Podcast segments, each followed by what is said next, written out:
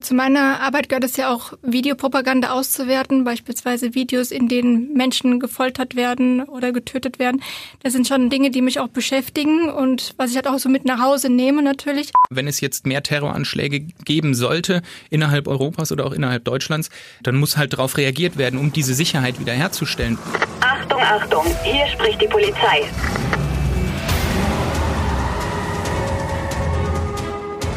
Alles, was du jetzt hörst, kann für deine Karriere im öffentlichen Dienst verwendet werden. Die Polizei im Verhör. Ein Original Podcast der Polizei Rheinland-Pfalz und Big FM Reese. Friends, herzlich willkommen zur siebten Folge hier im Podcast mit der Polizei Rheinland-Pfalz. Heute geht es um das Thema gegen Terror und Cybercrime und alles, was damit zusammenhängt. Sollte es hier und da mal ein bisschen kompliziert werden, ne, mit Beamtendeutsch, ihr beiden, dann habe ich einen Buzzer für euch. Und das ist das Signal, dass ihr einmal ganz kurz erklären müsst, was das denn genau heißt, von was ihr gerade gesprochen habt. Am Ende der Folge gibt's dann noch unsere Fragen, die man sich normalerweise nicht trauen würde, der Polizei zu stellen. Jetzt aber erstmal zu unseren heutigen Gästen, nämlich Chris und Evan. Ladies first. Evan, hallo. Hi. Evan, was machst du genau? Ich bin wissenschaftliche Mitarbeiterin und Ethnologin im Landeskriminalamt Okay, im Bereich also- Tourismus. Von dir kommen die harten Antworten, die keiner mehr versteht. Wahrscheinlich. Das hoffe ich nicht, ja. So, und dann haben wir noch den äh, Christa. Chris, du bist der, was machst du? Ja, ich bin Polizeibeamter im äh, Dezernat 47 Cybercrime und war jetzt maßgeblich mit beteiligt am Cyberbunkerverfahren. Sehr gut, dann hätten wir das schon mal geklärt. Ähm, wir wollen auch direkt mal loslegen und zwar so menschliche Voraussetzungen, die braucht man ja wahrscheinlich auch in dem Job. Ne? Was muss man denn da alles so mitbringen? Also ich glaube, zuerst sollte jeder Polizeibeamte oder Beamtin wissen oder auch generell alle, die bei der Polizei arbeiten, das sind ja nicht nur Polizisten, sondern auch, es gibt ja viele unterschiedliche Berufsgruppen, die bei der Polizei arbeiten. Ich glaube, zunächst sollten alle wissen, dass sie für die Sicherheit der Bevölkerung arbeiten. Also wir wollen die Sicherheit der Bevölkerung garantieren und tragen dementsprechend auch eine hohe Verantwortung gegenüber der Bevölkerung. Also ich würde sagen, in erster Linie hohes Maß an Verantwortungsbewusstsein, aber auch natürlich so einen gewissen Grad von soziale Intelligenz und soziale Kompetenz, denn die Polizisten haben ja nicht nur mit Tätern zu tun, sondern auch mit Opfergruppen. Und diese Gruppen sind auch nochmal heterogen. Also es sind Männer dabei, sind Frauen dabei, Jugendliche dabei. Also man muss mit jeden Gruppen oder Gruppierungen auch an unterschiedlich umgehen. Und auf der anderen Seite arbeiten Polizisten auch mit sehr, sehr vielen Kollegen. Auch da muss äh, ja der Umgang miteinander passen. Also es gehört auch eine große Portion Teamfähigkeit dazu, würde ich sagen. Also sehe ich auch so. Ähm, ich denke, Idealismus ist bei uns schon wichtig. Ja, man muss jetzt nicht darauf ausgelegt sein, Recht und Ordnung irgendwie durchsetzen zu wollen, aber man muss schon Idealist sein und sagen, ähm, ich möchte was Gutes tun. Ja, weil so würde ich zumindest meinen Job schon sehen. Ja, ich versuche Straftaten aufzuklären. Ähm, und bei einer Straftat ist es meistens so, ja, da gibt's ein Opfer. Und ich versuche jetzt nicht unbedingt den Täter dingfest zu machen, aber zumindest für den Opfer irgendwie einen Ausgleich zu bekommen, ob es jetzt ein finanzieller ist oder einfach nur die, die, die in Anführungszeichen Gerechtigkeit, ja, als, Ja. Dem, dem Strafverfahren zugeführt wird. Und Teamfähigkeit sehe ich genauso wie du, ist bei uns extrem wichtig. Wir leben davon, dass wir ein Team sind. Ja, bei uns ähm, ist die Arbeit mal länger, ja, mal intensiver, mal muss man auch 24 Stunden plus im Dienst sein, um sein, ähm, seine Arbeit zu verrichten. Und da hilft einfach nur das Team. Ja, wenn man dann mal einen Tiefpunkt hat, da muss man für sein Team, für seine Kollegen da sein. Also das sehe ich auch als, als Grundvoraussetzung, was bei uns gefordert ist. Das würde ich auch sagen. Und ich glaube, was auch noch wichtig ist, ist, dass man einfach Bock drauf hat, auch zu recherchieren, also Ermittlungsarbeit zu betreiben, Dinge zu hinterfragen, zu schauen, was steckt dahinter oder hinter bestimmten Strukturen oder Organisationen. Also, dass man einfach Lust drauf hat, auch neue Dinge zu erfahren, Informationen zu generieren, aber auch sich weiterzuentwickeln. Denn Kriminalität ist ja eine, also entwickelt sich ja immer wieder und ähm, ist sehr dynamisch. Also die Gesellschaft lebt, also die Gesellschaft ändert sich, dadurch ändert sich auch die Kriminalität. Und deshalb müssen wir, äh, die bei der Polizei arbeiten, auch immer up to date sein und schauen, ähm, wie können wir unsere Arbeit auch dementsprechend anpassen. Sich immer fortbilden. Ja. Das ist auch ja. sehr wichtig, dieses berühmte lebenslange Lernen, ja, wie es der ein oder andere Dozent so schön sagt. Man merkt relativ schnell, es ist wirklich was dran. Gerade im Bereich äh, Cybercrime, das entwickelt sich so rasend schnell. Wenn ich mir nicht irgendwelche Fachbücher durchlesen würde, wenn ich nicht in den Nachrichten bei Golem, Heise, whatever, wenn ich dort nicht up to date sein äh, würde, ja, dann wäre ich so schnell aus der Ermittlungsarbeit raus, weil ich halt, ja, die Täter sind uns nun mal voraus. Es ist einfach so. Ja. Ähm, und wir hinken hinterher und je mehr wir halt Eigenengagement reinstecken, desto kürzer wird diese Gap zwischen Täter-Knowledge und unserer. Ja, und das Gleiche ist ja auch im Terrorismusbereich. Also auch da ähm, ist die Entwicklung extrem dynamisch. Es entwickeln sich immer neue Organisationen. Es gibt Organisationen, die sind dann Verbündete mhm. oder Organisationen, die sind dann irgendwann befeindet miteinander.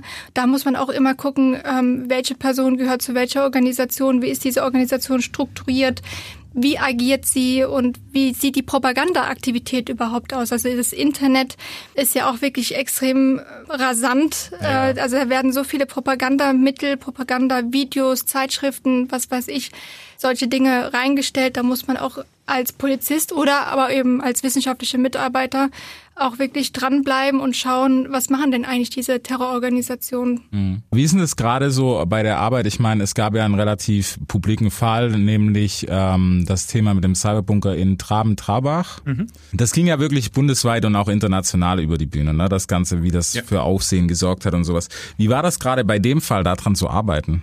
Oder wie geht man da vor? Ja. Ähm, wir haben jetzt seit, oder ich habe seit äh, Ende 2016 mit dran gearbeitet und glaube, wie bei jedem anderen Job auch, gibt's Höhen und es gibt Tiefen. Ja, mal hat man mehr Motivation, mal läuft's gerade gut, mal hat man weniger Motivation, mal gibt's halt die ein oder andere Hürde, die man irgendwie nehmen muss.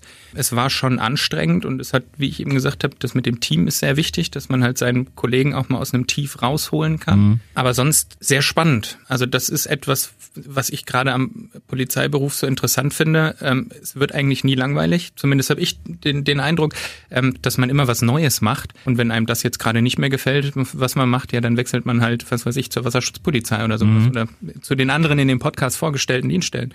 Deswegen, es war anstrengend, ich habe viel gelernt und für uns ist es ein Erfolg, ja, dass es jetzt zur Anklage kam und dass am Montag der Prozess begonnen hat das ist schön zu sehen, ja, dass die ganze jahrelange Arbeit, die man dort reingesteckt hat, 40 plus Stunden die Woche, mhm. dass das dann die Früchte getragen hat. Und ob unsere Arbeit jetzt gut war, das werden wir dann sehen, je nachdem, was der Richter dann sagt. ähm, aber das hat gut getan, ja. Wie, wie seht ihr das eigentlich gerade so in Bezug auf Überwachung? Wäre das was, wenn man die Bevölkerung überwacht, tatsächlich um Terror zu vermeiden? Wäre das sinnvoll überhaupt? Naja, ich würde sagen, das wäre ziemlich paradox. Also die Polizei ist ja da, um unsere freiheitlich-demokratische Grundordnung zu schützen, um der Bevölkerung oder jedem Bürger in seiner Freiheit ähm, Sicherheit zu gewährleisten. Mhm. Das, wär, das wäre einfach paradox. Also das würde nicht gehen. Entweder wir wollen unsere freiheitlich-demokratische Grundordnung schützen oder wir wollen einen Überwachungsstaat. Beides geht nicht. Also die sind nicht äh, miteinander vereinbar. Und wir als Polizisten stehen für die Rechtsstaatlichkeit, stehen für die Demokratie und stehen für die Menschenwürde. Deshalb käme das überhaupt nicht zur Sprache. Mhm. Ja, ich stimme dir zu. Wie ist das mit, mit Sicherheit und Freiheit des yeah. Bürgers? Das sind miteinander verbundene äh, Schieberegler. Ja, wenn ich die Sicherheit hochhaben möchte und äh, dann geht die Freiheit nun mal runter, weil ich mehr überwachen muss. Mhm. Ähm, ich denke, dass wir aktuell ein, ein echt gutes Gleichgewicht haben. Ähm, ich denke, dass wir dort auch teilweise fremdbestimmt sind. Ja, wenn es jetzt mehr Terroranschläge geben sollte innerhalb Europas oder auch innerhalb Deutschlands, ähm, dann muss halt darauf reagiert werden, um diese Sicherheit wiederherzustellen. Wie das dann aussieht, das müssen andere entscheiden. Natürlich würde es zumindest mir die Arbeit in gewissen Teilen leichter machen, gerade wenn man jetzt an, an das altbekannte Thema Vorratsdatenspeicherung ja. denkt. Mir macht es meine Arbeit leichter, wenn ich auch einen Monat später, wenn ich eine IP-Adresse gefunden habe, dazu anfragen kann, wem gehört gehört diese IP-Adresse. Ich bin jetzt kein Fan davon, dass überall draußen Kameras sind. Ja, ich bin selber nicht so der, der äh, Kamerabegeisterte und stehe gerne davor. Ich glaube auch, dass es in Deutschland so gar nicht möglich wäre, ja, weil da, dafür steht Deutschland nicht ein. Mhm. Und ich denke, dass die Zukunft zeigen wird, wie dieses Gleichgewicht aus Sicherheit und, und Freiheit, wie sich das entwickeln wird. Gerade Zusammenarbeit, wie fungiert ihr dann mit den Behörden zusammen mit der normalen Polizei? Chris? Ähm, bei der Massenkriminalität, ja, ähm, dann arbeiten wir mit, mit der Fläche draußen zusammen, weil jeder x-beliebige äh, Bürger bekommt halt bei irgendeine Spam-Mail, irgendeine mhm. Schadsoftware im Mail-Anhang oder bei eBay gibt's jemanden, der hat einen um die Knete gebracht. Ähm, dann arbeiten wir mit der Fläche zusammen und wenn es um, um größere, ähm, komplexere Verfahren geht, arbeiten wir halt hauptsächlich auf nationaler Ebene mit anderen LKE zusammen oder mit dem BKA oder auch international Europol, FBI etc. pp. Hast du da schon Erfahrung gemacht in deiner Karriere, gerade dass man, weiß ich nicht, filmmäßig ne, mal beim FBI anklopft und sagt, hey, wir brauchen da mal was? Ja. Kannst du auch sagen, bei welchem Fall? Ja, beim, beim Cyberbunker. Ja? Da haben wir mit dem FBI zusammengearbeitet. Und äh, es ist nicht so wie im Film, ja, es sind ganz coole, nette, nette Leute, äh, die tragen keine schwarzen Anzüge, sondern äh, kommen auch normal im Pulli, wenn es kälter ist. Okay. Ähm, sind sehr nett, ist wirklich nicht wie im Film, dass da irgendein Mythos ist. Natürlich haben die, dadurch, dass sie eine mega große Bundesbehörde sind, haben die wesentlich mehr finanzielle Mittel. Und wenn auch Tech-Größen wie Google, Facebook etc. pp. alles in, in Amerika drüben sitzt, auch technisch andere Möglichkeiten ja. als jetzt ein relativ vergleichbare kleines äh, LKA Rheinland-Pfalz. Aber sonst vom Know-how müssen wir uns nicht verstecken. Mhm. Also ich denke, kaum ein LKA oder das BKA muss sich hinter anderen Behörden international verstecken, was das Know-how, zumindest im Cybercrime-Bereich angeht. Ja, jetzt hast du Anmythos auf jeden Fall zerschlagen. ich hab's, hab's versucht, ja. Ja, ich, ich glaube auch, es ist für jeden so, ah, die sind gar nicht so krass, ne. Die sind mega cool. Sorry, wie konnte ich das denn sagen? Die sind mega geil. Aber den, den Mythos, ähm, äh, den ich bestätigen kann, man kennt das ja, diese, diese Coins, ja. gerade von den äh, Militär aus Amerika, ja, das ist, man muss einen Coin auf die, auf mhm. die Bar legen und derjenige, der den Coin vergessen hat, der muss die Runde zahlen. Das macht auch das FBI. Okay. Die haben auch ihre eigenen Coins. Und wenn man mit denen zusammenarbeitet, kriegt man auch einen. Ah, okay, das ist sehr gut. Das ist sehr gut für die Bar dann nachher. Gerade im Bereich Terrorismus, was ist denn so die Organisation, wo man sagt, das macht auf jeden Fall am meisten Arbeit? Erwin, vielleicht du? Ja, ich glaube, das können wir gar nicht so so, direkt beantworten. Das ist ja, wie gesagt, wir sind in der Abteilung oder beziehungsweise ich arbeite in der Abteilung. Und in dieser Abteilung beschäftigen wir uns mit dem Islamismus, mit mhm. Rechtsextremismus, mit Linksextremismus, aber mit, auch mit ausländischen Terrororganisationen. Bei uns in der Abteilung für politisch motivierte Kriminalität, wir haben ja unterschiedliche extremistische Organisationen, mit denen wir uns beschäftigen. Mhm. Auf der einen Seite sind das die Islamisten, islamistische Organisationen wie beispielsweise der IS oder die Al-Qaida. Dann gibt es den rechtsextremistischen und auch den linksextremistischen Bereich. Oder wir haben auch ausländische Terrororganisationen. Und ähm, mit allen Organisationen, mit allen Terrororganisationen beschäftigen wir uns äh, natürlich. Es gibt die eine, die ist dann aktuell äh, ja etwas dynamischer als die andere. Also es ist immer, es ändert sich auch immer, je nachdem, welche Organisation gerade am aktivsten ist. Wir beschäftigen uns viel mit Rechtsextremismus im Moment aber auch beispielsweise mit, mit dem äh, Islamischen Staat. Mhm. Aber auch da ändert sich das natürlich. Also so 2013, 14 war unser Fokus darauf, dass wir Ausreiseaktivitäten mhm. verhindert haben von vielen Jugendlichen, die hier in Deutschland gelebt haben und sich radikalisiert haben und dann nach Syrien ausreisen wollten, um zu kämpfen. Mittlerweile hat sich das jetzt insoweit geändert, dass wir uns mit den Rückkehrern beschäftigen. Also Leute, die nach Syrien ausgereist sind, um mhm. dort eventuell zu kämpfen oder andere Aktivitäten äh, durchzuführen, die jetzt wieder zurück nach Deutschland wollen. Das heißt, wir beschäftigen uns jetzt mit der Frage, was machen wir mit diesen Personen? Weil es ist ja auch eine ganz durchmischte Gruppe. Ja. Also es gibt Frauen, die zurück wollen, mit Kinder, ohne Kinder, aber auch viele Männer. Das heißt, wir schauen, was die Motivation für die Ausreise war und welche Erfahrungen oder welche Aktivitäten haben sie denn durchgeführt? Also ja. Also welche Erfahrungen bringen sie denn jetzt eigentlich zurück nach Deutschland und wie gefährlich sind sie für die ja. deutsche Gesellschaft? Das ist so eher dieser Bereich, der uns im Moment ziemlich beschäftigt. Da ja das meiste bei euch beiden im Job wahrscheinlich die Recherche ist, das wird ja wahrscheinlich so das Hauptding sein, ne? Chris, du guckst so, sagst. Ja, Recherche, Ermittlung, Auswertung. Ja. ja, es kommt immer drauf an, zumindest bei uns, wo man sich gerade in einem Fall befindet. Gerade am Anfang sehr viel Recherche, auch OSINT-Recherche, ja, dass man halt gucken muss, wo kriege ich alle meine Informationen in. Irgendwann ist man dann im Ermittlungsbereich, dass man halt auch verdeckte Maßnahmen fährt Und ja, sobald man dann im offenen Bereich ist, wie, wie wir jetzt, äh, dann heißt hauptsächlich Auswertung. Ja, dann Okay. hast du da halt deine Computer, deine Handys, dein whatever, deine E-Mails und musst die jetzt auswerten, musst das, was du im Rahmen der Fallbearbeitung aufgestellt hast an Thesen, dass du jetzt halt die Beweismittel dazu noch weiter zusammenführst und es dem Gericht dann halt vorlegen. Muss man gerade in dem Job so eine kleine Tendenz dazu haben, so ein bisschen nerdig auch zu sein? Ich würde jetzt nicht sagen nerdig. Ja, also es muss mir jetzt keiner erklären können, wie funktioniert das Internet ähm, oder äh, dass er mir erklären kann, wie genau funktioniert ein Computer. Ja. Das können bei uns die wenigsten, aber man muss schon interessierter sein. Ja, man sollte jetzt nicht der reine Facebook, Instagram, Snapchat-Anwender sein, ähm, sondern man sollte sich schon ein wenig damit auseinandersetzen. Wie funktioniert das denn, wenn du jetzt auf Facebook gehst? Wie kriege ich als Polizist denn dann die Informationen, die ich haben möchte? Das ist das, womit man sich auseinandersetzen sollte. Ähm, weniger, dass du mir jetzt erklärst, wie Facebook funktioniert oder wie man das am besten die Verschlüsselung aushebeln kann oder sonst was. Wenn du das könntest, natürlich sofort zu uns. Aber ähm, sonst. Da so ein paar Jungs. Ja, super, gib mir mal gleich die Nummer. nee, aber sonst nicht nerdy. Also ich, damit haben wir auch zu kämpfen mit dem ähm, Eindruck auch von vielen jungen Kollegen, die jetzt bei uns mit dem Studium angefangen haben. Oh Gott, Cybercrime, ja, ich bin ja kein Nerd und äh, ich kann nicht so mit Technik. Ja, wir wollen jetzt niemanden, der Facebook aufmachen kann, zumachen kann und dann Ja. war's das. Aber man muss jetzt kein studierter Informatiker sein, um bei uns anzufangen. Einfach ein bisschen, ein bisschen Interesse und wie vorhin schon gesagt, dieses lebenslange Lernen, wenn man da Interesse mitbringt, sich auch fortzubilden, kann man bei uns auch anfangen. Polizei im Verhör. Wir wollen die reine Wahrheit und nichts als die Wahrheit. Die Polizei beantwortet Fragen, die du dich nicht trauen würdest zu stellen. Wir haben noch so ein, zwei Fragen, die ihr vielleicht so ein bisschen uncharmant findet, aber ist im Moment relativ egal, weil ich darf endlich mal.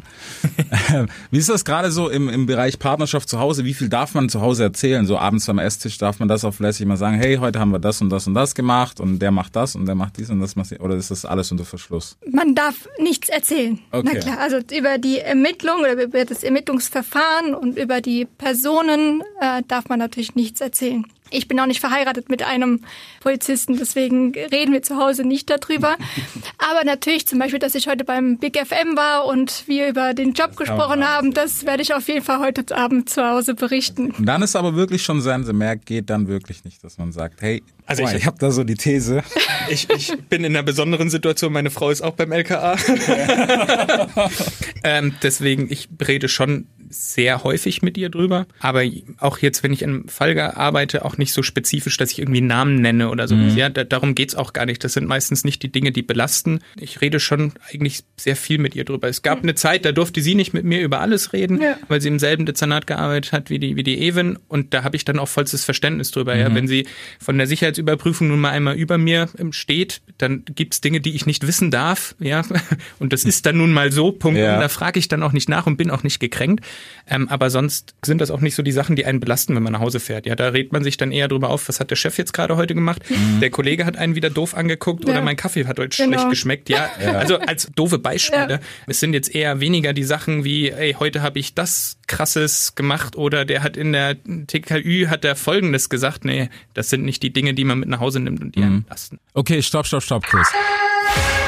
Also TKÜ, ganz kurz zur Erklärung, das habt ihr mir ja vorher schon gesagt, als wir gequatscht haben, ähm, das ist die Telekommunikationsüberwachung bei der Polizei. Aber ne, nur das am Rande, dass wir das einfach kurz übersetzt haben. Evan, du das weiter, sorry. Ja, ich muss sagen, äh, zu meiner Arbeit gehört es ja auch, Videopropaganda auszuwerten, beispielsweise Videos, in denen Menschen gefoltert werden äh, oder getötet werden. Das sind schon, schon Dinge, die mich auch beschäftigen und was ich halt auch so mit nach Hause nehme natürlich. Kommt schon hin und wieder mal vor, dass ich einfach darüber rede, aber nicht, natürlich werden dabei keine Namen genannt oder das ganze Verfahren wird nicht äh, besprochen, sondern einfach nur, was das für, für Videos rumkursieren und womit man versucht, äh, Jugendliche oder Leute zu rekrutieren. Ab wann macht man sich denn eigentlich online strafbar, wenn man ein Bild postet, der hat vielleicht das ein oder Gramm Gras zu Hause? Ist man, macht man sich dann schon strafbar, wenn ich das jetzt poste? Wenn du jetzt ein Bild von Gras Media, ja. Nö, weil wenn du mein, das ich- Bild von Gras postest, ist das noch lang kein Besitz oder Erwerb. Ja, ist ja nur ein Bild. Das kannst du auch bei Wikipedia runterladen. Ist auch ein Bild Beispiel? von Gras drin. Wenn du das Gras selber hast, wäre es ziemlich doof, das auf Facebook zu posten, weil dann könnte es mal sein, wenn du drunter Echt schreibst. Na, wenn du drunter schreibst unter das Bild, hey, ich habe gerade 10 Kilogramm Gras zu Hause, dann wird es nicht lange dauern, bis das K3 bei dir vor der Tür Ist steht. dein Ernst, dass es so schnell geht dann? Kommt drauf an, wie viele Likes es auf Facebook bekommt und wie viel Aufsehen. Aber es gab jetzt auch einen Fall in Amerika, da hat das ähm, FBI jemanden gefasst, weil er einen ähm, Bankraub begangen hat, 80.000 Dollar bekommen hat und hat danach Bilder mit, mit sich und dem Geld auf Facebook gepostet. Ja, und dann sind die einfach mal reinmarschiert. Ja. Ja, okay, das ist auch dumm. Also ich meine, wer etwas öffentlich im Internet postet, so dass Ja. es jeder sehen kann, der muss auch damit rechnen, ähm, wenn darüber Klarheit kommt, ja, dass, Okay. es, dass dort ein interessantes Thema für die Polizei sein könnte, dass man drauf stößt und dass wir dann halt auch Ermittlungsverfahren einleiten. Wow. Also aufgepasst. Beleidigung ist auch so ein Riesenthema. Ja. Wer es im Internet öffentlich bei Facebook jemanden, welche Wörter auch immer nennt, ja, der, der muss sich dessen bewusst sein, dass sein Gegenüber Anzeige erstatten kann. Es ist genau das Gleiche, wenn ich dich jetzt beleidigen würde, Ja. mit welchen Wörtern auch immer. Das Gleiche funktioniert im Internet auch. Ob er dann beleidigt ist, liegt ja dann im Auge dessen, den du dort angegriffen hast. Kann ich mal was sagen? Natürlich. jetzt, jetzt kommt. Nee, ich wollte nur sagen, ähm, ja, wie, wie ich ja schon vorhin erwähnt hatte, dass bei der Polizei arbeiten nicht nur Polizisten und Polizistinnen, sondern auch viele andere Berufsgruppen. Vor allem, wenn ich jetzt fürs LKA sprechen darf. Das LKA beschäftigt sich mit unterschiedlichsten Formen von Kriminalität und muss deshalb auf unterschiedliche Kompetenzen zurückgreifen. Ja? Also wir im LK haben nicht nur Polizisten, sondern auch Sozialwissenschaftler, Politikwissenschaftler, Ethnologen, Juristen, Pädagogen, Informatiker. Informatiker, ITler, genau. Die Nerds, also ja. auch diese Leute brauchen wir. Deswegen möchte ich hier auch nochmal Studentinnen und Studenten ansprechen, sich mal vielleicht Gedanken zu machen, auch bei uns einzusteigen. Ganz genau. Und wenn ihr euch jetzt schon angesprochen fühlt davon, dann klickt euch rein auf die Karriereseite der Polizei Rheinland-Pfalz. Da findet ihr alle Infos dazu. Chris, Evan, ihr beiden, ich danke euch vielmals, dass ihr hier am Start wart in unserer Folge gegen Terror und Cybercrime. In der nächsten Folge, da geht es dann um das Thema auf dem Wasser, sprich die Wasserschutzpolizei. Das war Polizei im Verhör. Ein Original-Podcast der Polizei Rheinland-Pfalz. Willst auch du deine Karriere bei der Polizei starten? Dann klick dich jetzt zur nächsten Folge oder auf die Karriereseite der Polizei Rheinland-Pfalz.